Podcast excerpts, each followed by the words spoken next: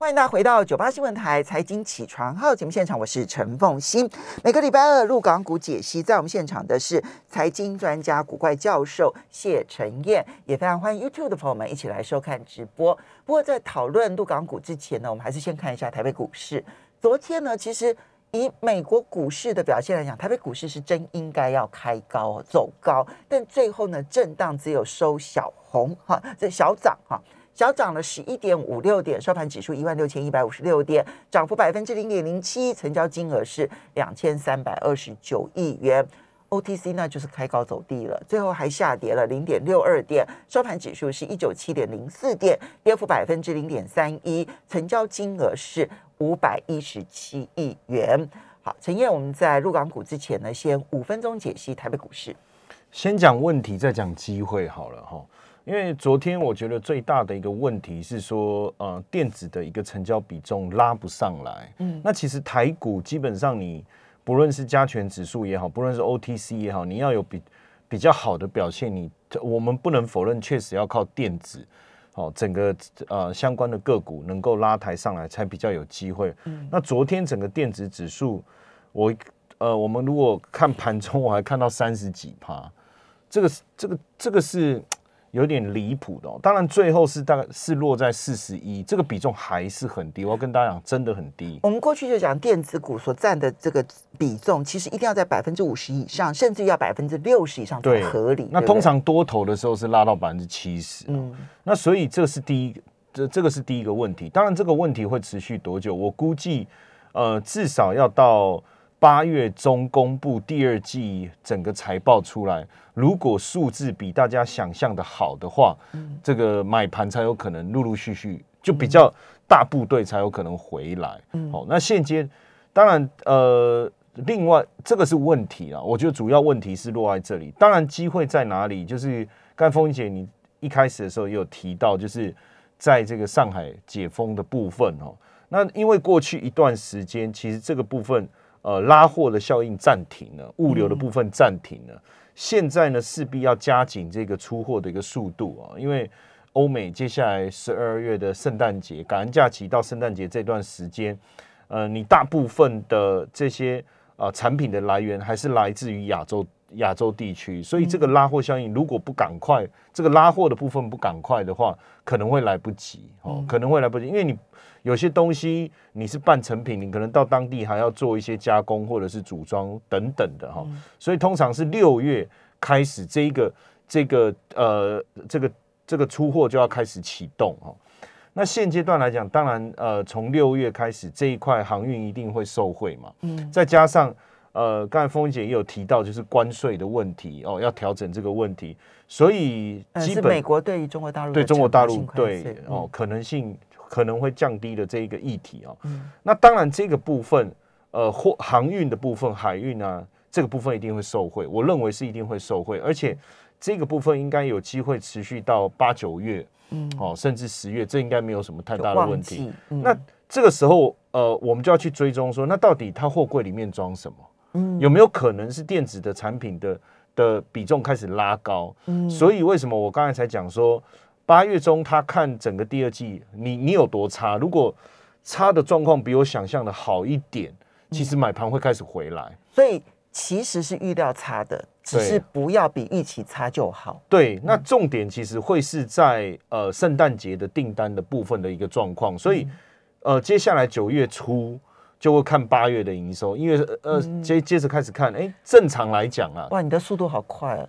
要拖到九月出来看八月的营收为主。对，因为这个时候你你要开始去抓呃八月的营收，去看看圣诞节订单的状况了嘛。嗯嗯。那一般来讲就是八九月这个时候。嗯。那如果这时候营收已经开始大幅增长，那时候买盘的力道会很强。嗯。哦，那所以变成是说，假设现现阶段呢来讲，这就是一种布局的概念了。当然，我讲一个呃比较特别的，就是尤其是昨天，就是很多的主力股活蹦乱跳。那一般来讲，股票市场在高档，假设今天是在一万八千点这个位阶，股主力股活蹦乱跳，其实我觉得是个警讯啦。嗯，好，因为你主力股在高档拉抬，可能就是要利用这种好的行情来出货。嗯，可是最近这个股市这么差，量又不大现在是在低点，对，然后量又不大，嗯那主力股活蹦乱跳，它背后代表的会不会是另外一个层面的意思？就主力回来了。主力回来了，然后他们也嗯觉得说再跌的可能性不大，那我们是不是开始在这边布局？嗯他也不是说什么我要拉抬给你看，因为大家都很清楚了，没有什么量，又没有什么利多，那我拉抬的是要搞搞死谁？就我可能拉高了，我自己还被套住嗯哦，所以我觉得这是一个蛮有趣的观察，或许转变就在这几个这一两个月。所以你现，因为你过去这几个礼拜都很悲观嘛，哈，哦，你你感觉出出来我很悲观，哇塞，感觉不出来的话，那不是很迟钝吗？对对对，但你今天听起来很乐观，呃，我我觉得市场开始在转变了。所以你觉得有气氛正在转变当中。那但但是这个气氛能不能够落实那一个乐观？你会找哪一些指标？呃，当然，第一个我我我要看我讲这几天大涨的这些主力股，因为确实很多股票我也不认识，真的对。然后呢，它它的延续性如何？这个是我观察的第一个重点。嗯那第二个其实就是我常讲的，就是呃，在正呃加权指数的部分，自营商有没有回来？加权指数，嗯然后在 OTC 的部分，投信有没有回来？其实啊外资有没有回来？我我不一是很在意个是集中市场，一个是 OTC，对，嗯。集中市场是自营部，嗯。然后 OTC 是投信。嗯。那如果这个资金有回来，代表整体的法人的一个操作已经开始慢慢恢复到正常。那当然，你说大部队外资回来，那通常股市就是后面后面的加分啊，这个叫、呃雪呃呃雪中送炭，哎、不对，嗯哎、我忘了怎么讲，锦上添花啊，锦上添花，没关系，锦上添花，就是嗯后面它就是加分的效果，就就是加油添火了。对对对对对，所以我觉得前面我会观察这三件事，主力股有没有延续，如果没有，那可能不好意思，我可能会错意了、嗯哦。然后再来之后就是大真正的正规军有没有进来？那因为自营部它的操作比较灵活，嗯所以我觉得在加权指数的部分，它愿意回来，那应该是好事。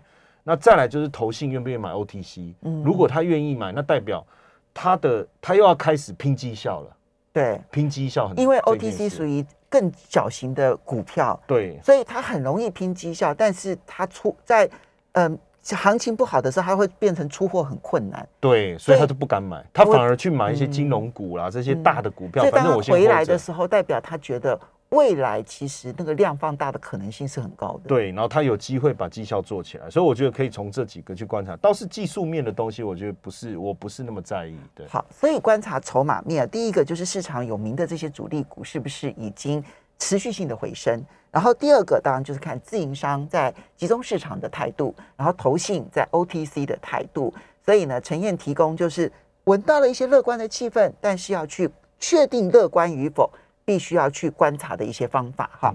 那回到陆港股的部分，那么嗯，其实我记得大概在三个礼拜前吧，就是政策成像起风了，对不对？哈，嗯那么嗯之后，其实你看到陆港股虽然颠簸，但是确实正在慢慢的脱离它的这一个就是嗯底部区，对啊，能不能够持续？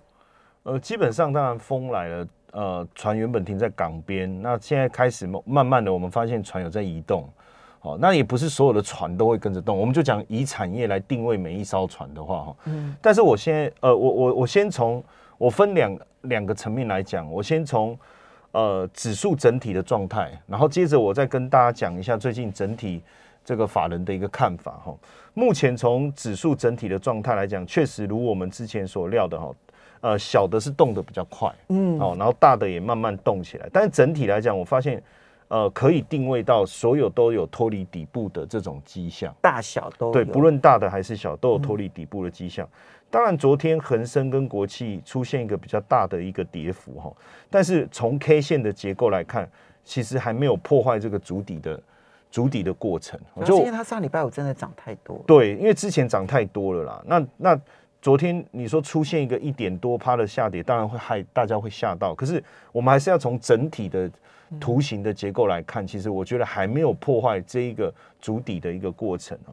但，我觉得比较重要是我我还是觉得国企是我们在观察当中一个比较重主要的，因为它是这一波跌最凶，也是 呃简也也可以讲它是最弱的哈，最弱的。你如果从呃它之前最高是一万二来讲，就是折呃指数整个是跌一半哈，国际现在只剩下六千，对六千，现在大概站在七千附近，七千附近。那之前的话呢，比较重要的一个一个缺口，我我我觉得是落在大概六千四六千六四五零这附近，嗯，然后后来往上拉，在七千的时候，曾经在三月中到四月中，它是横盘在七千点之上。嗯，结果呢破了，那最近又站回来，所以我觉得七千是我一个，我对他来讲，如果他能够站稳七千，嗯，在整个技术面的结构上算是稳定了嗯，那那我会一直用国企指数来，而不是恒生指数哈，我用国企指数来当做一个观察，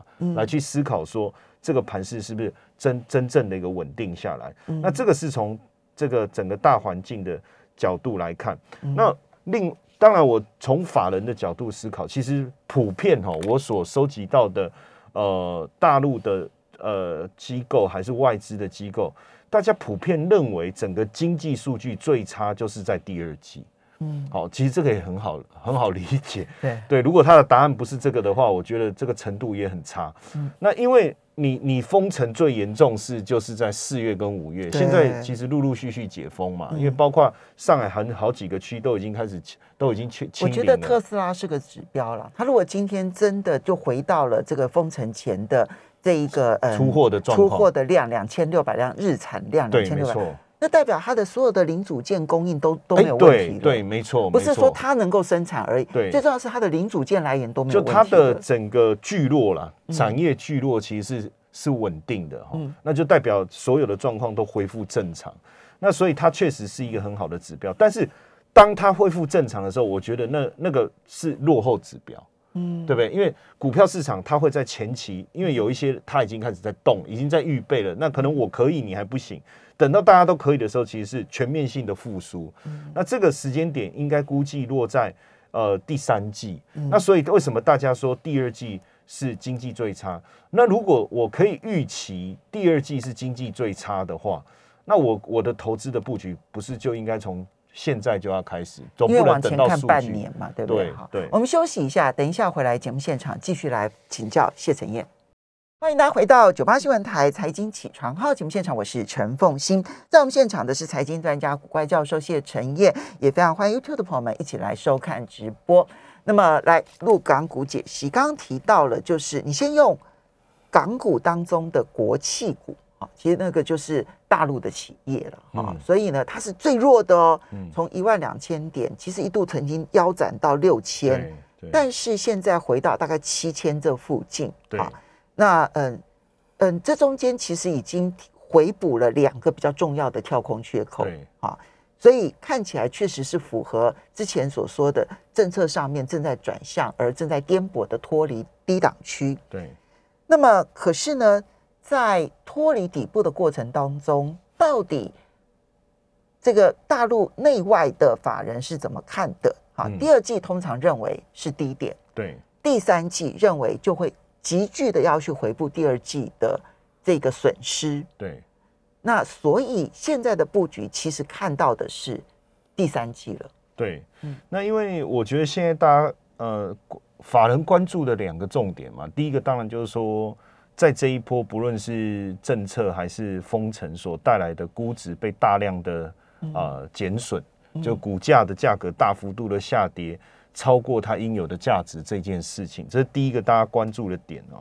那因为现在清零之后，白名单陆陆续续的增加哦，那增加的数量也越来越多。还有一个，我觉得大家在关注的点，其实还是关税这件事情。哦，如果说因为很多的关税的时呃这个实行的时间在七月底八月陆陆续续到期，哦，它很多的项目嘛，那它当时制定的时间，你说美国那个美国那惩罚性对惩罚性关税的项目。那如果说到了七月底八月初，呃，他们也不再延长，就这个政策不再延长，哦，或者是说有一些松绑啊，因为这个还是要看后续整个细节。那其实对呃中国很多产业来讲，它的出口的一个状况势必会比过去有比较。大的，大家会给予它比较高的期待。嗯，那在股价上，当然你说，呃，关税降了，然后出口数字是不是就突然之间暴增？当然不至于。嗯，但是股票市场就是在期望中，产生了它的一个呃价格的走势嘛，我们就期待嘛，所以我们就认为会大涨嘛，但它的这个想法会出来。那所以以目前来讲，我们所看到的几个，当然还是在呃新能源，然后数字经济跟呃这个后疫情的核心消费。这个是目前我同整大家比较一致的看法，但是新能源、新呃新能源、数字经济跟后疫情的核心消费，但是我个人对后疫情的核心消费，我看的比较保守一点点，嗯，因为我我我个人认为，这是当然我自己的看法，就是我觉得消费的速度可能没有办法像之前第一次疫情发生的时候回来的这么快，嗯，好，因为因为这一次我觉得经济受创的状况确实是是严重的。那受创这么严重的情况下，因为这也不是第一次，这是第二次受创，嗯。所以我觉得大家的态度会变得比较谨慎，所以这一块我个人没有那么呃呃支持了哈。但是我觉得在新能源跟数字经济这一块，确实在呃我他目前是说美国的部分对中国的关税降低，但是。并没有说对中国的制裁要取消嘛，这是两件事情。对啊，它的科技战跟金融战还在持续。那所以在这个情况下，我们在这个框架底下，我们去思考，呃，紧缩的是什么，松绑的是什么？以后，嗯，实际上当然会一定是聚焦在我刚才讲的两个嘛，一个是新能源，一个是这个数字科技。因为新能源的部分跟跟科技的的的关联性相相较来。讲它受到的影响是比较小的，嗯，哦，因为因为如果我讲新能源，那不就是做电动车？电动车就是车子的材料嘛，那你你晶片那就第三代半导体嘛，它也是不是那么先进的制程嘛？很多对比较后比较成熟制程或是早期的机台，它是材料上面比较困难，但是它在制程上面其实没有那么先进制程。那也确实在材料这一块，对美国来讲，目前它它能够掌握的部分确实比较少。嗯，那另外一个当然就是说电池的部分嘛。嗯，那数字科技有机会我们再来讨论哦。我我觉得，所以我们。因为我刚好，我我我都一直会去追踪整个这个他们这个股票市场资金的一个流向哦。那这几天确实，当这个关税的议题，这个议题的讯息出来之后，这几天很很明显，所有的资金都往那个电池那个区块跑哦。那从呃盐湖提锂这个以前我们有聊过哈，然后刀片电池、锂电池，然后动力电池回收、固态电池，几乎资金。很明显了，当然我们念了好几个不同的类别，可是实际上他在谈论的是同一件事情，其实就是电池哦。那所以在这个情况下，我也去看了，最主要当然呃，在电池当中，我们最关注的其实就是那个那个宁德时代哈。嗯。那也确实，宁德时代在整体最近的一个过去一段时间，它的股价出现大跌哦。为什么？对，那为什么大跌？原因很简单，就是。我做电池，我是做电池，我最主要是做电池的。然后我又是全球最主要的这个这个市占率最高的公司。结果电池的材料价格大涨的情况下，我的毛利率一定会受到冲击，对不对？所以它的股价当时最高，从这个接近大概七百块附近，就一路的一路的修正，然后呢跌到最低大概三百六附近，确实也是腰斩。嗯，哦，也是出现腰斩，但是最以以它来讲，就是它最近也出现了止跌的迹象。嗯，哦，当然你说是不是确定的一个底部？当然还要花一点时间去观察，因为形态本来就是需要花时间去观察。嗯，可是它最近出现的一个我讲说止跌的迹象，是因为通常在跌的过程中量能是不会放大，嗯，然后等到出爆量的时候。那往往就是止跌的讯号。它在五月初的时候有一个爆量，而且那个量相较过去来讲是非常非常的两倍多到三倍。对，那这个很像说，对，我要我要让车子减速，我只能踩刹车，可是怎么踩它减速不了，然后最后。手刹车猛力一拉，嗯，哦，那车子就有机会停下来。当然，这时候你会原地打圈圈，嗯，这就我们讲足底的过程会会产生的一个迹象。嗯，那如果其实底部爆量是一个很正面的讯号，非常正面，非常正面，因为因为表示所有对市场失望的人他受不了了，他把股票全部抛出来，但是有一股特定的力量集中火力一次把它收购，哦，那这样后面再跌的可能性当然会比较小，但也不代表马上就会涨哦。我这这里我要特别说明。但是呢，另外一个另外一个部分来讲，因为呃，现在如果我们讲电池这一块，有一个指数叫做呃 Ice Face 的那个电池储能科技指数啊，就是 I C E F A C T S E T，对，冯文姐可能对我念的英文产生了质疑，就是 Ice FactSet 哈，电池储能科技指数，好，I C E 对，然后 F A C T F A C T 对 S E T S E T 对对，我我的发音比较不标准啊，可能。不敢讲，Ice FactSet 哦，电池储能科技指数这样，那这个指数里面当然就有这个呃。几个比较重要的跟中国相关的成分股，当然它还包括韩国，也包括美国哈。那在这里面，呃，几个比如说像这个呃呃天齐锂业啊、盐湖股份啊，或赣锋锂业这几个国轩高科这几个比较重要的成分股哈，然后甚至呃三山股份这几个都是比较重要的成分股，他们其实比那个宁德时代提早出现。这个底部，甚至有几档都已经出现明显的大涨，像天齐锂业，它早就已经呃出现了大幅度的升高。我看它的涨幅已经，如果从底部开始算，已经涨了百分之五十了。嗯，就相较于宁德时代的，好像止跌，它已经出现早就已经先先大涨。然后像看起来，它是把电池跟储能。上中下游都把它包括，对，而且主要都是把这几个呃，不止中国啦，就是说美国、韩国啦、日本也有也有里面也有台湾的，对，也有台湾的，当然当然当然。那其实主要都是呃电池跟储能相关。那因为其实我从今年我就一直对电池这个领域，我我我是投入比较多的时间在研究，因为我认为能源价格这么高的情况下，各国的一个政策，我认为光电池。不光电动车这个议题，我觉得是不够的。